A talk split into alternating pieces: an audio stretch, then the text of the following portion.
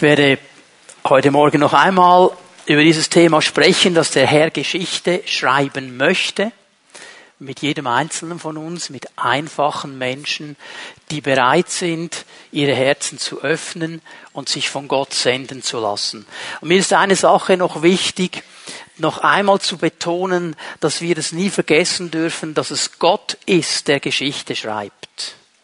Und der Geschichte schon lange geschrieben hat. Manchmal hat man so den Eindruck, ja, äh, dann gibt's dann irgendwie eine Situation und dann hat alles zusammengepasst, das eine hat so das andere ergeben und wenn wir jetzt zurückschauen, ist dann das Geschichte. Und wir vergessen ganz, dass Gott eben den Skript schon lange geschrieben hat. Und manchmal sind wir als seine Nachfolger ja auch in dieser Spannung drin, dass wir dann denken, okay Herr, jetzt habe ich das gelesen und eigentlich scheint das klar zu sein, wie lange geht's noch und wie lange muss ich noch warten und was muss noch alles geschehen? Und Gott erstaunt dann immer wieder, dass er so über Nacht plötzlich etwas dreht und du merkst, okay, die Geschichte ist geschrieben, ich musste schmunzeln, so vor gut zehn Tagen, dass einmal mehr dieses relativ kleine Ort, diese relativ kleine Stadt da in den judäischen Bergen namens Jerusalem, wieder in der Weltpresse herumgereicht wurde und diskutiert worden ist, einfach weil ein politischer Führer gesagt hat, wir anerkennen, was eigentlich schon lange Fakt ist, dass Jerusalem nämlich die Hauptstadt Israels ist. Und dann ging es los und ich musste daran denken, wie Gott diese Dinge aufgeschrieben hat. Schon im Alten Testament betont diese Stadt Jerusalem ist der Taumulstein. Da werden sich die Leute dran aufregen. Er braucht einmal das Bild und sagt, es ist wie so ein Becher voll Wein und wenn die Leute trinken, dann sind sie dann halb betrunken und wissen nicht mehr, wie sie sich benehmen müssten mit diesem Jerusalem. Genau das geschieht. Gott hat Geschichte geschrieben. Und er kommt nie zu spät. Er kommt immer im richtigen Moment. Und das ermutigt mich. Und ich dann sehe, dass er, das haben wir sehr stark gesehen in der Apostelgeschichte, einfache Menschen braucht. Einfache Menschen, die sagen, hier bin ich Herr. Sende mich. Und da kommt es nicht darauf an, dass sie einen tadellosen Leumund haben und eine Biografie haben ohne Fehler und immer alles richtig gemacht haben, so nach dem Motto nicht. Schon als kleines Kind war ich immer ein Lieber und habe alles richtig gemacht und dann in der Schule nur die besten Noten, Lehrabschlussprüfung, ich war der Beste von allen, immer alles perfekt, nie musste sich ein Chef beschweren, so nach dem Motto, die braucht dann der Herr. Und dann sind wir alle schon aussortiert, also die meisten von euch und mir. Ich als Erster. Aber das ist nicht das, was uns die Bibel eigentlich zeigt. Und wenn wir so gewisse Biografien uns anschauen in der Bibel, dann tun wir das ja nicht, um diese Leute auf das Podest zu heben und sagen, schaut, das ist jetzt so ein Perfekter. Schaut, das ist jetzt ein Fehlerloser. Wir schauen in ihre Leben hinein, weil diese Menschen in ihrer Einfachheit gewisse Prinzipien verstanden haben. Und diese Prinzipien umgesetzt haben. Und weil es Prinzipien Gottes sind, wird Frucht entstehen durch das Umsetzen Herzen der Dinge, die Gott uns aufträgt. Und vor zwei Wochen haben wir ein bisschen hineingeschaut und haben einige namenlose Helden gesehen.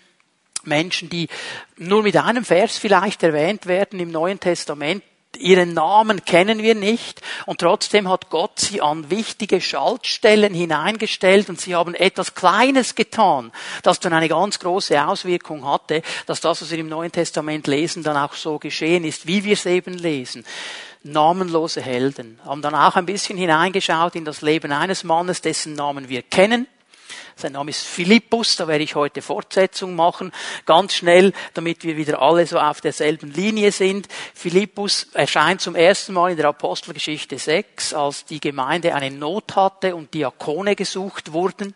Und dieser Philippus zeichnet sich einmal daraus, damit aus, dass er bereit ist anzupacken, wo eine Not ist.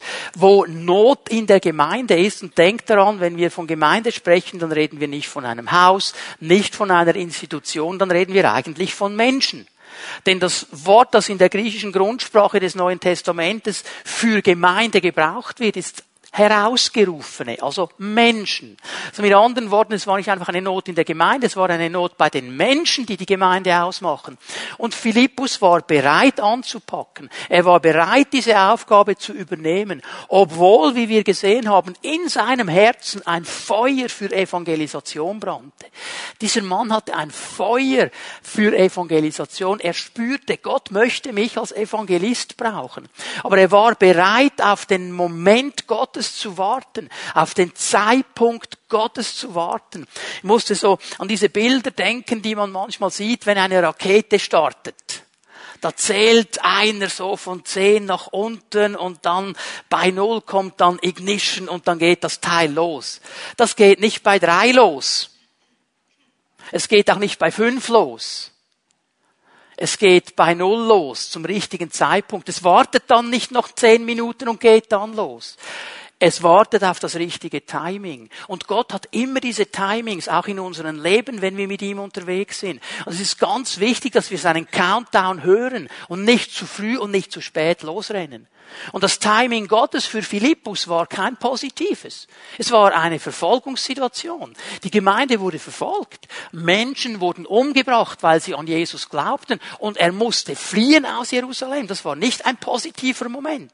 Aber er hat gesagt und gespürt, da ist etwas von Gott drin. Und er ging nach Samaria und da hat er als Evangelist gedient. Er ging in diese Stadt, hat das Evangelium gepredigt in der Kraft des Heiligen Geistes und Menschen haben ihre Leben Jesus Jesus gegeben, ließen sich taufen, wurden geheilt, wurden befreit. Es war ein Wirken Gottes. Wir würden das Erweckung nennen.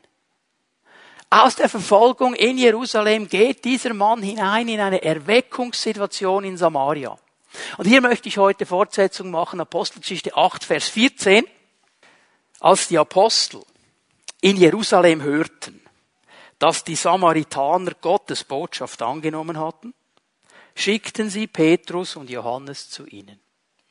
Jetzt hören die in Jerusalem, die Säulen der Gemeinde, die Chefs, was in Samaria geschieht.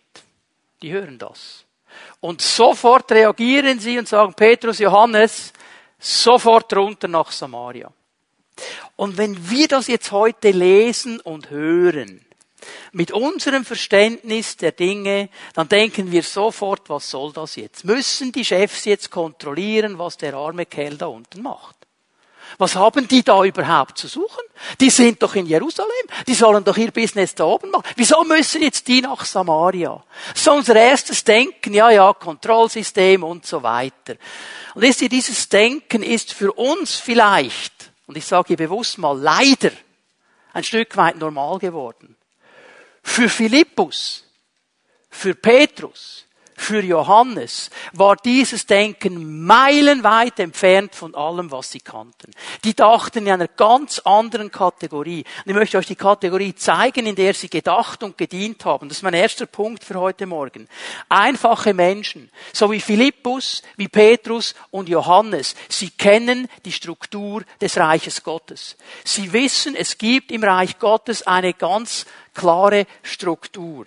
Und das ist ein ganz wichtiger Punkt, den wir verstehen müssen, wenn wir uns wünschen, dass das Reich Gottes sich ausbreitet, dass das Evangelium weitergeht. Die Gemeinden waren miteinander verbunden. Die hörten voneinander. Und was in Samaria geschieht unter dem Dienst von Philippus, das wird in Jerusalem gehört. Man nimmt Notiz davon. Diese Apostel, das ist interessant, die waren offensichtlich trotz aller Verfolgung in Jerusalem geblieben. Auch hier wieder, unser Denken wäre ein anderes. Wir würden sagen, ja, okay, also das sind ja die Säulen der Gemeinde, so werden sie genannt, Petrus und Johannes. Sie werden als Säulen der Gemeinde gezeigt, sie werden als Menschen gezeigt, die mit Jesus unterwegs waren. Sie gehörten zum ganz engen Kreis von Jesus. Zusammen mit Jakobus noch waren sie bei den ganz wichtigen Momenten dabei. Jesus hat ihnen viel Kredit gegeben, hat sie mitgenommen. Wir sagen, das sind ganz wichtige Menschen, die brauchen wir, dass diese Bewegung weitergeht. Ja, die müssen wir doch zuerst retten. Da müssen wir doch schauen, dass die ja nicht festgenommen werden. Das wären ja die wichtigsten. Sie denken ganz anders. Sie sagen, wir haben eine Verantwortung. Wir bleiben hier in der Zentrale. Wir bleiben im Zentrum. Wir lassen uns nicht vertreiben. Wir haben eine Aufgabe von Gott. Sie bleiben in Jerusalem. Und jetzt hören Sie, was in Samaria geschieht. Und sie machen sich auf den Weg, sie werden gesandt. Jetzt lesen wir mal Vers 15 und die folgenden Verse. In der betreffenden Stadt angekommen, beteten die beiden für sie und baten Gott, ihnen den Heiligen Geist zu geben. Denn bis zu diesem Zeitpunkt war der Heilige Geist noch auf keinen einzigen von ihnen herabgekommen. Sie waren nur auf den Namen von Jesus dem Herrn getauft. Nach dem Gebet legten Petrus und Johannes ihnen die Hände auf und jetzt bekamen auch sie den Heiligen Geist. Ja, Moment mal. Wo ist Philippus? Wo, wo ist Philippus? Wo ist der gesalbte Evangelist? der als erster in diese Stadt gekommen ist, das Evangelium gepredigt hat, Menschen getauft hat, mit ihnen gebetet hat, Dämonen ausgetrieben hat, Heilung ist zu seinen Dienst gekommen. Wo ist Philippus? Wo ist der Gemeindegründer, der das ganze Movement überhaupt ins Leben gebracht hat in dieser Stadt? Wo ist er? Jetzt ist in diesem ganzen Kapitel von Vers 2 an fast nur die Rede von Philippus. Und jetzt ist er plötzlich weg vom Fenster. Jetzt ist er plötzlich nicht mehr da. Jetzt sind die Säulen der Gemeinde gekommen, jetzt sind die Apostel gekommen. Wo ist Philippus? Lukas erwähnt ihn nicht mehr. Er erwähnt ihn gar nicht mehr hier. Er redet gar nicht mehr über Philippus. Er spricht über das, was die Apostel jetzt machen, als sie ankommen in Samaria. Und das, was er beschreibt, ist für Menschen, die das Verständnis des Neuen Testamentes haben, das absolut Normalste der Welt. Es ist eben Kultur des Reiches Gottes. Ich möchte zwei wichtige Punkte hier erklären, die wir verstehen müssen.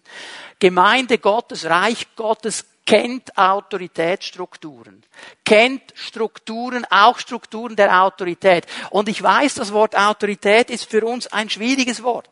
Wir denken sofort an Macht und an Machtmissbrauch. Wir denken sofort an Stellung. Wir denken an Position. Wir denken, ja, Autorität heißt, einer darf dann sagen, was läuft und alle anderen müssen kadavergehorsamsmäßig machen, was der sagt. Das ist unser Bild. Das ist aber nicht das Bild des Neuen Testaments. Das ist nicht die, das biblische Verständnis von Autorität. Wenn die Bibel von Autorität spricht, dann spricht sie zuerst einmal über Verantwortung. Menschen in Autorität sind Menschen, die Verantwortung übernehmen. Wir sehen das bei Petrus und Johannes. Die haben Verantwortung übernommen. Die haben nicht gesagt, oh, oh, oh, oh, Verfolgung, wir flüchten als Erste. Sie blieben da. Wie der Kapitän auf dem sinkenden Schiff. Er übernimmt Verantwortung, geht mit seinem Schiff unter. Er rennt nicht davon. Also, viele Menschen wollen eine Position. Viele wollen Macht. Viele wollen sagen, wie es läuft. Aber wenige sind bereit, die Verantwortung zu tragen. Wenige sind bereit, die Verantwortung zu übernehmen für das, was sie gesagt haben, für das, was sie geführt haben. Das ist der große Unterschied. Die Bibel, wenn sie von Autorität spricht, spricht zuerst einmal von Menschen, die bereit sind, Verantwortung zu übernehmen. Und das Zweite, die Gemeinde Gottes, das Reich Gottes kennt keinen geistlichen Individualismus. Ich werde gleich erklären, was ich damit meine. Kennt keinen geistlichen Individualismus. Philippus, Petrus und Johannes wussten, dass es im Reich Gottes, in der Gemeinde Gottes ein Zusammenspiel von verschiedenen Diensten und Gaben gibt. Jeder dieser drei wusste, dass es nicht um Philippus geht, nicht um Petrus geht und nicht um Johannes geht, sondern um den Herrn um sein Werk. Es geht nicht um die Diener, die etwas getan haben. Es geht um den Herrn, der dahinter steht, der den Auftrag gegeben hat. Es geht nicht um diese Menschen. Und jeder von ihnen wusste, ich selber in mir als einzelne Person, ich kann unmöglich alles abdecken. Mein Dienst ist immer einseitig und das ist auch bei jedem von uns so. Jeder Dienst, so gesalbt er ist, ist immer einseitig. Er braucht immer die Ergänzung von anderen. Und darum kommen diese Apostel in diese Situation hinein, nicht um zu kontrollieren, Nicht um ihren Machtanspruch zu zementieren, sondern um Verantwortung zu übernehmen, dass das, was da entstanden ist, in guten Bahnen weiterläuft. Das werde ich euch jetzt gleich zeigen. Weil sie wussten, der braucht jetzt hier eine Ergänzung. Einfache Menschen, egal ob sie Evangelisten sind, Diakone, Apostel, was immer ihr Dienst ist, diese einfachen Menschen, die haben verstanden, das Reich Gottes besteht nicht aus meinem individuellen Beitrag. Ich bin nicht der Nabel der Welt. Und ich bin nicht der Nabel der Gemeinde. Es geht um alle anderen auch. Wir sind zusammen da unterwegs. Und ich möchte euch eine Stelle geben aus Römer 14, Vers 17. Du kannst das aufschlagen. Ich werde gleich mal zuerst den Zusammenhang erklären, um was es dem Paulus hier geht. Er muss noch einmal zentrieren, was im Reich Gottes das Wichtigste ist. In dieser Gemeinde in Rom gab es einen Streit. Und es war ein Streit, ich möchte es mal so nennen, um individuellen Vorlieben. Es war eigentlich ein Streit um Individualismus. Da war eine Gruppe in der Gemeinde, die haben gesagt, also, wenn, wenn du wirklich fromm sein willst, nur fromm, also echt fromm, dann isst du nur Gemüse. Alle, die Fleisch vertilgen, die Fleischfresser, das sind sowieso komische Typen und so. Und die anderen haben gesagt, ba, ba, ba, ba, ba, ihr seid Schwächlinge. Ihr seid Hempfli-Bempflis. Ihr mögt so ein Steak gar nicht richtig verarbeiten. Aber die richtig mündigen Typen, die können ein Steak essen am Morgen, am Nachmittag und am Abend. Halleluja. Und das war der Feind. Und die gingen aufeinander los. Und die haben gestritten, wer ist jetzt der Frömmste im ganzen Land. Okay? Das war der Feind. Jeder hatte individuell das Gefühl, ich habe Recht. Und jetzt sagt Paulus Folgendes. Im Reich Gottes geht es nicht um Fragen des Essens und des Trinkens. Also, all eure individuellen Vorlieben in Ordnung. Aber das ist nicht das Reich Gottes. Das ist nicht das Reich Gottes. Es geht im Reich Gottes um etwas ganz anderes. Es geht um etwas, das der Heilige Geist wirkt. Um das, was der Heilige Geist bewirkt. Gerechtigkeit, Frieden und Freude. Das ist die Zielsetzung. Eigentlich sagt er hier, das Ziel ist, dass Gemeinde, dass Menschen gestärkt werden in diesem Wirken des Heiligen Geistes, nicht in ihren individuellen Vorlieben. Ich habe so schmunzelnd gesagt im ersten Gottesdienst, es nimmt mich Wunder, wie lange wir noch Abendmahl feiern können, wie wir Abendmahl feiern als Gemeinde, bevor der Erste fragt, ob der Wein biologisch vegan ist, den wir ausschenken, und ob der Cracker glutenfrei ist. Okay? Also, das ist heute einfach ein Punkt, das wird gefragt und jeder kann individuell zusammenstellen, wie er sein Essen haben will. Und oft kommt eben das auch hinein in unser Denken, wenn es um geistliche Dienste geht. Mir hat doch niemand was zu sagen, ich mache schon was richtig ist und der Herr ist schließlich auch hier und der sagt mir direkt, was läuft. Paulus sagt, das Ziel ist nicht mein Individualismus, das Ziel ist Friede, Freude und Gerechtigkeit im Heiligen Geist. Bitte schön, im Heiligen Geist. Also nicht soziale Gerechtigkeit spricht er nicht davon. Er spricht von einer Gerechtigkeit im Heiligen Geist. Muss ja an Matthäus 6 denken, Bergpredigt. Trachte zuerst nach dem Reich Gottes und nach seiner Gerechtigkeit. Aha. Die Gerechtigkeit des Reiches Gottes. Als Jesus zu Johannes an den Jordan kommt und sich taufen lassen will, da sagt Johannes, nein, nein, nein, jetzt machen wir was falsch hier. Also bitteschön, Jesus, du wärst in der Autoritätskette oben an mir. Du müsstest nicht taufen, nicht ich dich. Jesus sagt etwas Interessantes. Johannes, lass es zu, damit wir die Gerechtigkeit, aha, also hier geht es nicht um eine soziale Einschätzung, ob alle gleich viel haben. Hier geht es eigentlich darum, dass wir das machen, was Gott in seinem Wort sagt. Das ist die Gerechtigkeit des Reiches Gottes. Bewirkt durch den Heiligen Geist. Der Friede, von dem hier gesprochen wird, ist ein Friede des Heiligen Geistes in uns. Das ist der Moment, wo ich in einer Situation stehe, wo alles drunter und drüber geht, wo die Wellen auf allen Seiten auf mich einpreschen und ich nicht mehr weiter weiß und trotzdem tief in mir, in meinem Herzen, durch den Heiligen Geist dieser Friede Gottes ist. Und ich mich daran erinnere, was schon Jesaja gesagt hat, nämlich dass Hügel wanken und Berge weichen, aber der Friedensbund, den er mit mir geschlossen hat, niemals vergehen wird. Das ist dieser tiefe Frieden, den kann ich nicht selber machen. Das ist ein Wirken des Heiligen Geistes. Und auch diese Freude. Es ist nicht eine äußerliche Freude. Es ist diese Freude des Heiligen Geistes in mir. Und wenn ich jetzt hier einfach mal die ganze Gemeinde mir anschaue, ich kann das schön von vorne machen, du kannst das machen, wenn du mal links und rechts dich drehst, dreh dich mal ein bisschen, schau mal ein bisschen herum. Es ist alles Grund zur Freude, was da sitzt. Es ist alles Grund zur Freude. Es sind alles Menschen, mit denen Gott Geschichte schreiben möchte, schon Geschichte geschrieben hat und noch Geschichte schreiben will. Es sind Menschen, die Gott hören wollen. Es sind Menschen, die erlebt haben, wie Gott sie befreit hat, wie Gott sie erlöst hat, ihnen neues Leben geschenkt hat. Es sind Menschen, die Gott berührt hat. Und darum können wir uns freuen. Darum sollte jeder Gottesdienst ein absolutes Freudenfest sein, weil wir zusammen mit den Brüdern und Schwestern ihn anbeten. Aber das kann nur der Heilige Geist bewirken. Das ist nicht die Liedauswahl von Matthias. Das ist ein Wirken des Heiligen Geistes. Okay? Das sagt Paulus ist das Wichtigste. Darum geht es. Und darum kämpfen einfache Menschen, die das verstanden haben, auch nicht um ihre Positionen. Darum wird Philippus gar nicht mehr genannt. Der muss gar, weil das war für ihn gar keine Bedrohung, dass die gekommen sind. Er fühlte sich auch nicht kontrolliert. Überhaupt nicht. Er hat verstanden, das ist absolut richtig. Denn er wusste, das wird die Gemeinde weiterbringen. Das wird die Gemeinde entwickeln. Das wird die Menschen entwickeln. Ist es nicht interessant, noch einmal, dass er verstanden hat, mein Beitrag ist nur Stückwerk. Ich habe die Menschen eine gewisse Wegstrecke gebracht. Und wir haben es gelesen. Bekehrungen sind geschehen, Zeichen und Wunder sind geschehen, er hat Menschen getauft, er hat sie ein Stück des Weges weit geleitet und geführt. Jetzt aber, als die Apostel kommen, geht es einen Schritt weiter. Das ist das, was Lukas herausnimmt. Es geht einen Schritt weiter, denn jetzt kommen diese Apostel, schauen die Situation an und merken, okay, die sind getauft, die sind bekehrt, die sind beim Herrn, aber etwas fehlt ihnen noch, die sind noch nicht im Geist getauft. Bis jetzt waren sie Empfänger der Gnade Gottes. Am Anfang dieser Predigtserie gesagt, die Geistestaufe hat ein Ziel uns freizusetzen zum Dienst. Geistestaufe ist Ausrüstung zum Dienst. Und die Apostel haben gesehen, bis jetzt waren diese Menschen Empfänger Jetzt wollen wir sie auf die nächste Stufe bringen. Sie sollen nicht nur Empfänger sein, sie sollen weitergeben, was sie empfangen haben. Sie sollen dienen. Dazu brauchen sie die Geistestaufe. Und sie führen sie ein Stück weiter. Jo, äh, äh, Philippus ist nicht in diese Dimension hineingegangen.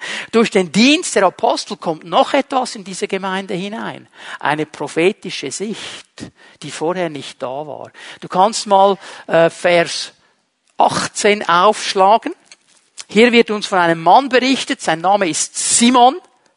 Der wird in Vers 9 schon zum ersten Mal erwähnt. Ich möchte kurz etwas über diesen Simon sagen, bevor wir den Text hier lesen. Simon war vor Philippus in Samaria. Simon war ein Zauberer und er hatte offensichtlich mit seinen okkulten Praktiken, mit seinen Zaubereien Erfolg. Denn die Leute haben von ihm gesagt, er hat eine große Kraft. Seine Kraft wurde die große genannt. Und offensichtlich gehe ich mal davon aus, dass er Menschen auch heilen konnte mit seiner okkulten Kraft, weil die Menschen folgten ihm nach.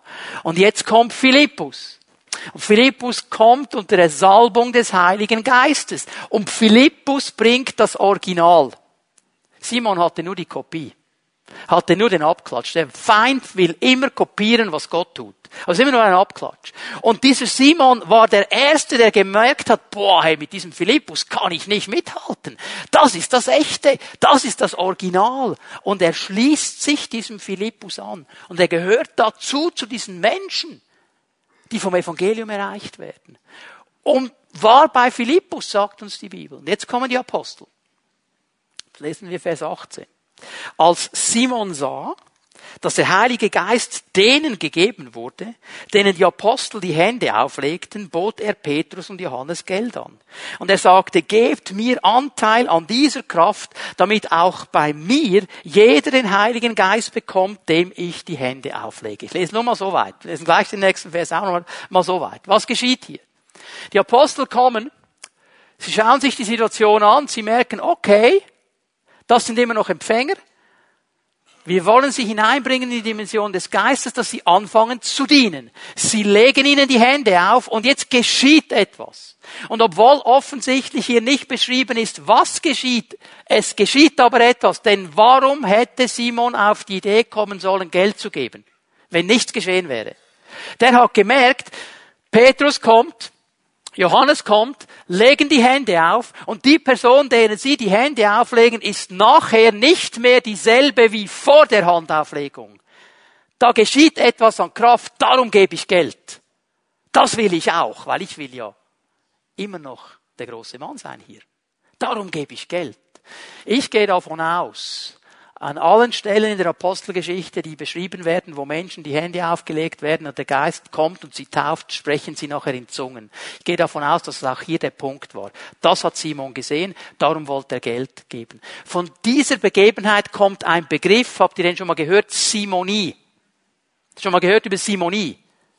Ämterkauf in der Kirchengeschichte. Man spricht von Simonie, dass man in der Kirchengeschichte Ämter gekauft, also nach dem Motto, hey, ich gebe dir 500.000, du, ich werde Bischof. War ein Riesenbusiness. Simonie. Weil dieser Simon etwas kaufen wollte, was man nicht durch Geld kaufen kann, weil es nur Gott zuteilt. Und darum kommt jetzt diese massive Reaktion von Petrus überhaupt nicht, hey, Petrus war so etwas von nicht politisch korrekt. Absolut nicht. Zur Hölle mit dir und deinem Geld. Bumm. Das ist nicht politisch korrekt. Petrus fuhr ihn an, zu denken, was Gott schenkt, könnte man kaufen. Also der stutzt ihn ungespitzt in den Boden hinein jetzt. Der kommt ganz knallhart. Ist ja auch ein Apostel, oder? Aber jetzt meine große Frage. Warum hat das Philippus nicht gemerkt? Simon war mit Philippus zusammen. Der war ganz nah bei Philippus. Warum hat Philippus das nicht gecheckt? Weil ein Dienst nie alles abdecken kann. Wir brauchen einander. Es ist alles Stückwerk. Philippus ging die Strecke, die er gehen sollte und konnte. Die Apostel sind hinzugekommen, nicht als Konkurrenz, nicht in einen Wettbewerb, sondern um weiterzuführen, was Gott begonnen hat. Das ist die Autoritätsstruktur des Reiches Gottes. Die Gemeinde Jesu lebt vom Zusammenspiel der verschiedenen Gaben und Talente, der verschiedenen Verantwortungen. Es geht nie um einen Wettbewerb, nie. Und so schnell sind wir in diesem Wettbewerb drin. So schnell denken wir in diesen Wettbewerbskategorien. Aber es geht um ein Miteinander. Es geht um etwas Übergeordnetes. Es geht darum, dass der Name Gottes verherrlicht wird und weitergehen kann. Gemeinde Jesu kennt diese klaren Autoritätsstrukturen. Er kennt sie nicht im Sinne von Stellung und Macht und Einfluss, sondern im Sinne von Verantwortung. Sie haben den Stafettenstab von Philippus übernommen und sind einen Schritt weitergegangen. Jetzt lesen wir Vers 25. Nachdem Petrus und Johannes Jesus als den Herrn bezeugt, seine Botschaft bekannt gemacht hatten, kehrten sie nach Jerusalem zurück. Unterwegs verkündeten sie das Evangelium noch in vielen anderen Ortschaften Samariens. Bleibt immer noch eine Frage. Was ist mit Philippus los? Was ist mit ihm los? Vers 26 gibt uns die Antwort. Philippus aber bekam von einem Engel des Herrn folgenden Auftrag. Also unterstreicht das in deiner Bibel von einem Engel des Herrn. Also direkt. Mache dich auf den Weg in Richtung Süden, benutze die einsame Wüstenstraße, die von Jerusalem nach Gaza hinunterführt. Also, er wurde jetzt in eine Gegend gesandt, etwa 100 Kilometer entfernt vom Ort, wo er war. Geh mal zu dieser einsamen Küstenstraße. Hast du gesehen, dass hier betont wird, einsam? Also nicht Autobahn durch die Wüste, einsam. Geh dahin. Weißt du, was mir auffällt? Kein Dankeschön. Keine Abschiedsparty. Kein Verdankungsgeschenk. Jetzt bitte versteht mich richtig, ich habe nichts gegen diese Dinge. Es ist gut, Danke zu sagen. Es ist gut, zu verdanken. Das ist alles okay. Aber heute habe ich manchmal das Gefühl, dass wir nur noch auf dieser Schiene fahren. Und wenn mir niemand Danke sagt, dann höre ich sofort auf mit meinem Dienst. Niemand sieht's. Offensichtlich war das für den Herrn gar nicht so wichtig, weil es war ja ein Engel des Herrn. Der hat nicht Danke gesagt, hat kein Geschenk vorbeigebracht, hat gesagt, da, neuer Auftrag, los geht's ich spiele die Dinge nicht gegeneinander aus, aber lasst uns einfach balanciert sein, okay? Lasst uns beides sehen. Jawohl, sag Danke, verdanke auch, aber dann geh und mach den neuen Auftrag. Und was ist der neue Auftrag und was ist für ein Prinzip in diesem neuen Auftrag drin? Das ist mein zweiter Punkt für heute Morgen. Einfache Menschen verstehen, dass der Dienst nicht nur auf der großen Bühne spielt. Sie verstehen, dass der Dienst nicht nur auf der großen Bühne spielt. Wenn man diese Sache mit einem Satz umschreiben möchte, dann könnte man sagen, von der großen Erweckungsbühne auf die einsame Wüstenstraße.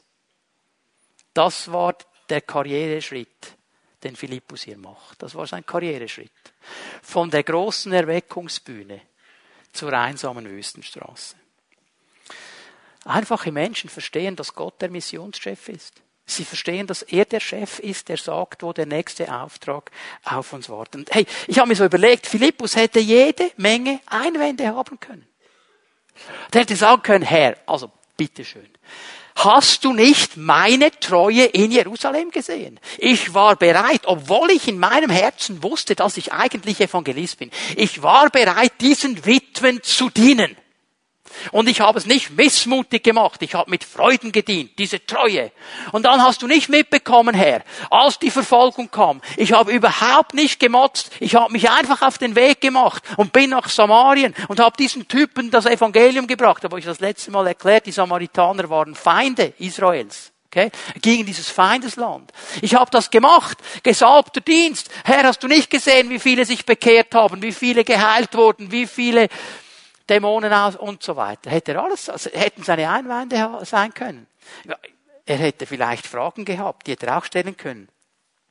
Warum hast du mich nicht gebraucht, um die Gemeinde zu führen? Ich hätte ja denen auch die Hände auflegen können. Wieso bin ich nicht auf die Idee gekommen? Herr, ich habe doch jeden Tag gebetet. Ich habe doch deine Führung gesucht. Wieso hast du mir nicht gezeigt, dass bei Simon etwas nicht stimmt? Wieso musste zuerst der Petrus und der, wieso? So, jetzt schaut ihr mich alle so an als würden wir nie so denken. Okay, ganz ehrlich, manchmal kommt es vor, da höre ich eine Predigt übers Internet oder sitze in einem Gottesdienst und dann sagt er etwas. Und meine erste Reaktion ist, Herr, warum bin ich nicht auf die Idee gekommen? Das ist so eine gute Aussage, wieso hast du mir das nicht gezeigt?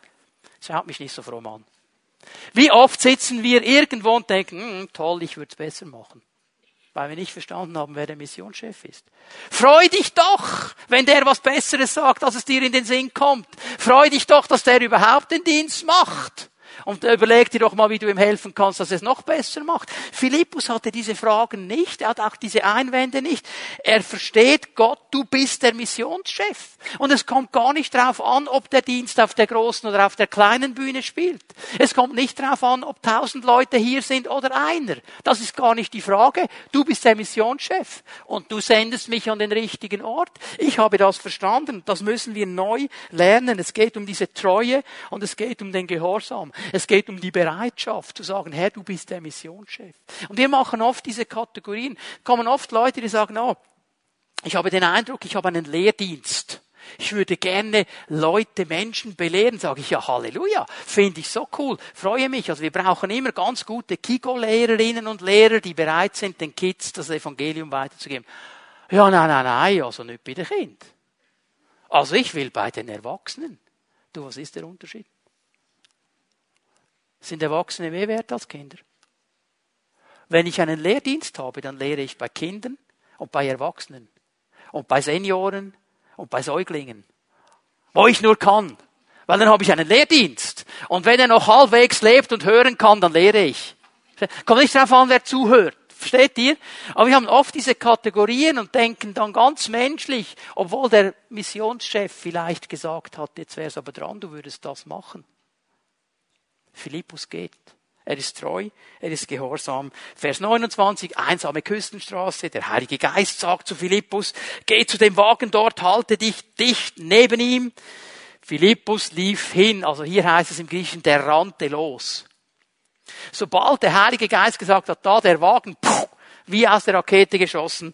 Er rennte zu diesem Wagen hin, hörte den Mann laut aus dem Buch des Propheten Jesaja lesen. Verstehst du denn, was du liest? fragte er ihn. Es kommt diese Antwort, hey, wie kann ich es verstehen, wenn niemand es mir erklärt, erwiderte Mann, und er bat Philippus aufzusteigen und sich zu ihm zu setzen. Philippus hat keine Sekunde gezögert. In dem Moment, als der hört, wie der den Propheten Jesaja liest, war für ihn klar, um was es geht. Er checkt ja gar nicht, was er liest. Jetzt schau mal, wie Gott Geschichte plant. Als Philippus immer noch in der Erweckung in Samaria war, war der Kämmerer aus Äthiopien schon in Jerusalem. Der war nämlich in Jerusalem, der hat den Tempel besucht, der hat Gott gesucht, der wollte wissen, um was es geht bei diesem Gott, hat sogar eine Schriftrolle gekauft, wir haben eine Bibelübersetzung mitgenommen. Und jetzt fährt er nach Hause und liest in der Bibel. Und Philippus hört das, wird vom Heiligen Geist hingeführt. Gott hat schon gewusst, das ist das Datum. Datum X. Philippus ist noch in Samaria, der andere ist in Jerusalem und jetzt mache ich das so, dass die sich dann genau am Datum X treffen und beide zum richtigen Zeitpunkt am richtigen Ort. Das geht nur, wenn du auf den Missionschef hörst. Das geht nur, wenn du bereit bist, das zu tun, was er auch sagt. Und nicht in Kategorien von groß und klein denkst, sondern in Kategorien des Reiches Gottes. Und er bringt ihm das Evangelium. Er erklärt ihm das Evangelium. Er ist bereit zu dienen. Er hat nicht gesagt, oh Herr, ich kann nicht in den Evangelistenmodus kommen, wenn nicht mindestens 20 Leute da sind. Brauch mindestens 20, dass es kommt. Rubbish. Wenn du da bist und der Herr etwas vorbereitet hat, dann geht's los, auch wenn nur einer da ist, auch wenn nur ein halber da ist. Weil der Herr hat etwas geplant. Verstehen wir? Es geht um diese Person in diesem Moment. Gott bereitet Herzen vor. Er bereitet Herzen vor. Und wenn wir als einfache Menschen bereit sind, da zu arbeiten, wo er vorbereitet hat, dann kann Großes geschehen. Vers 35. Philippus ergriff die Gelegenheit, erklärte ihm von dieser Schriftstelle ausgehend das Evangelium von Jesus. Du kannst mal nachlesen, was es für eine Schriftstelle ist. Wie vor dem Scherer verstummte das Lamm, als es zur Schlachtbank geführt wurde. Das ist ein total genialer Text für eine Evangelisationspredigt, oder? Wir würden anfangen bei, äh, weiß nicht, Johannes 3,16, so sehr hat Gott die Welt geliebt, oder? Aber der fängt einfach an, von daher das Evangelium zu erklären. Er erklärt ihm den ganzen Ratschluss Gottes und die sind miteinander unterwegs. Als sie nun ins Gespräch vertieft die Straße entlang fuhren, kamen sie an einer Wasserstelle vorbei. Hier ist Wasser, rief der Äthiopier. Spricht etwas dagegen, dass ich getauft werde? Also mit anderen Worten war für Philippus ganz klar, wenn ich evangelisiere, dann gehört die Taufe dazu. Weil wie hätte dieser Mann wissen sollen, dass er tauft, getauft werden muss, wenn ihm Philippus das nicht gesagt hätte? Und Philippus sagt, ja, glaubst du an Jesus? Hast du ihn aufgenommen in dein Herz? Jawohl, wenn du glaubst, dann kann ich dich taufen. Die beiden gehen hinunter. Er tauft ihn. Jetzt schau mal Vers 39. Als sie wieder aus dem Wasser stiegen, wurde Philippus plötzlich vom Geist des Herrn ergriffen und an einen anderen Ort versetzt. Du, der war noch immer mit einem Fuß im Wasser, ist der weg. Und der, der Äthiopier, ja, jetzt war doch der noch da. Wo ist der jetzt? Philippus war schon an einem anderen Ort. Der Äthioper sah ihn nicht mehr. Trotzdem erfüllt ihn eine tiefe Freude, als er nun seine Reise fortsetzt. Er hat gesagt, ja, oh, Philippus ist weg, aber das, was ich habe, das Evangelium, das habe ich mit großer Freude vorwärts, zurück nach Äthiopien. Und schau mir mal den nächsten an, hey, Vers 40. Philippus fand sich in Astot weiter, er zog nordwärts und verkündete in allen Städten das Evangelium. Du, der ist gelandet und hat gleich weiter evangelisiert. Der war einfach drin in seinem Dienst. Der war bereit. Er hat gesagt, ja, aber Herr, jetzt, äh, jetzt, es überfordert mich jetzt ein bisschen, oder? Zuerst muss ich doch nach Samaria rennen, dann schickst du mich an die Küstenstrecke und dann bin ich da mit dem Äthiopier zusammen und jetzt entrückst du mich und schenkst, schickst mich nach Astot. Also jetzt bin ich dann ein, habe ich Jetlag. Das war ihm so egal. Er hat gewusst, ich habe einen Dienst und der Herr ist der Missionschef und auf geht's. Und er war dran. Er zog nordwärts, verkündete in allen Städten das Evangelium, bis er schließlich nach Caesarea kam. Da ist er dann am Schluss gelandet. Und es ist schon fast abrupt, wie diese Begegnung abbricht hier, wie der Herr den einfach rausnimmt. Aber einfache Menschen verstehen, hey, sie dienen einem großen Gott. Er schreibt Geschichte mit jedem, der sich brauchen lässt. Dieser Äthiopier der zieht mit großer Freude weiter. Die Kirchengeschichte erkennt in ihm den Gründer der christlichen Kirche Äthiopiens. Der ist nicht einfach zurückgegangen und gesagt, ja, jetzt habe ich das Evangelium, cool, oder? Der hat gesagt, jetzt muss ich was machen. Und er gründet Gemeinde. Und die christliche Kirche in Äthiopien geht auf diesen Mann zurück. Und der Philippus, der wird entrückt. Macht einfach am gleichen Ort weiter, landet und evangelisiert weiter. Und das ist interessant dann hören wir 26 Jahre nichts mehr von ihm. Philippus, 26 Jahre von der Bildfläche verschwunden. Das letzte, was wir lesen, der ist in Caesarea gelandet, 26 Jahre später ist er immer noch da. Also offensichtlich hat der Herr gesagt, okay, das war genug Wechsel, jetzt bleibst du in Caesarea, das ist deine Heimatbase und von da aus machst du weiter. Und der hat weitergemacht. Weil jetzt kommt Paulus in sein Haus und jetzt wird in Vers 9, Apostelgeschichte 9, Vers 21, Vers 9, erklärt, er hatte vier Töchter, die alle unverheiratet waren und denen Gott die Gabe des prophetischen Redens geschenkt hatte. Also nicht nur Philippus hat dem Herrn gedient, auch seine Familie hat mitgedient. Der Herr konnte diese einfachen Damen gebrauchen, um prophetisch zu reden und in das Leben von Paulus hineinzureden und zu bestätigen. Einfache Menschen zeichnen sich auch durch Treue aus. Sie bleiben einfach treu, sie bleiben dran. Ob sie im Rampenlicht stehen, ob sie Aufmerksamkeit bekommen, ist nicht die Frage. Ist nicht die Frage. Und weißt du, ist auch interessant, dass Philippus dann nicht jedem Zweiten erklärt hat, dass er im Fall der große Mann war, der da in Samaria vor 26 Jahren die Erweckung losgerissen hat. Das war ihm eigentlich, wenn ich sage egal, dann wisst ihr, wie ich das meine. Er musste nicht dauernd diese Federn hochhalten. Ich habe mal in der Vergangenheit. Er wusste, es ist die Gnade Gottes. Ich habe dem Herrn gesagt, hier bin ich, Herr, schreibe Geschichte. Und Gott hat Geschichte geschrieben. Auf verschiedenen Zeiten und mit verschiedenen Auswirkungen. Das Einzige, was wichtig ist, ich bin treu und ich bin gehorsam. Ich muss nicht das Rampenlicht haben. Ich will einfach da sein. Herr, wo du mich haben willst. Das sind diese einfachen Menschen. Sie verstehen diese Dinge und darum kann ihr Dienst fruchtbar werden. Ich lade euch ein, dass wir miteinander aufstehen. Die Lobpreise werden nach vorne kommen. Wir werden uns noch einmal in die Gegenwart Gottes begeben und möchte dich bitten, einen Moment in die Stille zu kommen. Was hat Gott in dein Leben hineingesprochen?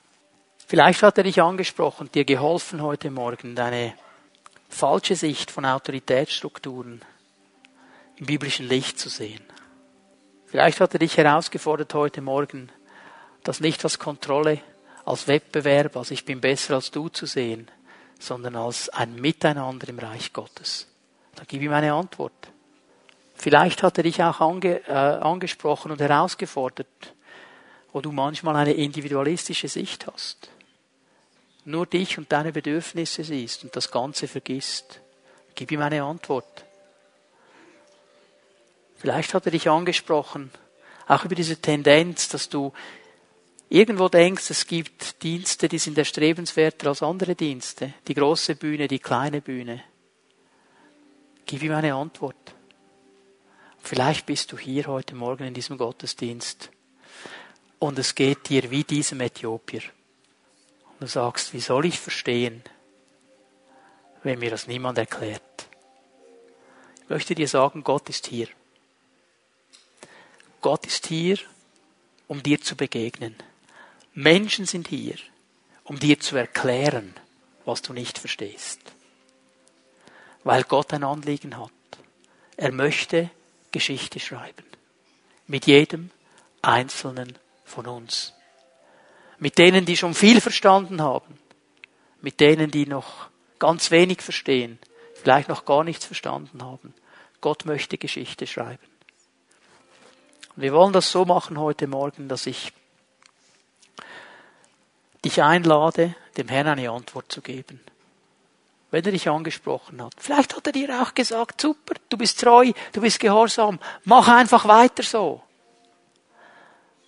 wenn du ihm eine Antwort geben möchtest und ihm sagen möchtest, Herr, ich habe verstanden, was du mir gesagt hast, ich nehme das ernst und ich setze das um, dann lade ich dich ein, wenn wir jetzt noch einmal den Herrn anbeten, dass du einfach hier nach vorne kommst aus deiner Reihe trittst, dich hier vorne aufstellst, vor den Herrn, ihn anbetest und ihm damit sagst, Herr, ich habe verstanden, was du mir gesagt hast und ich werde darauf eingehen.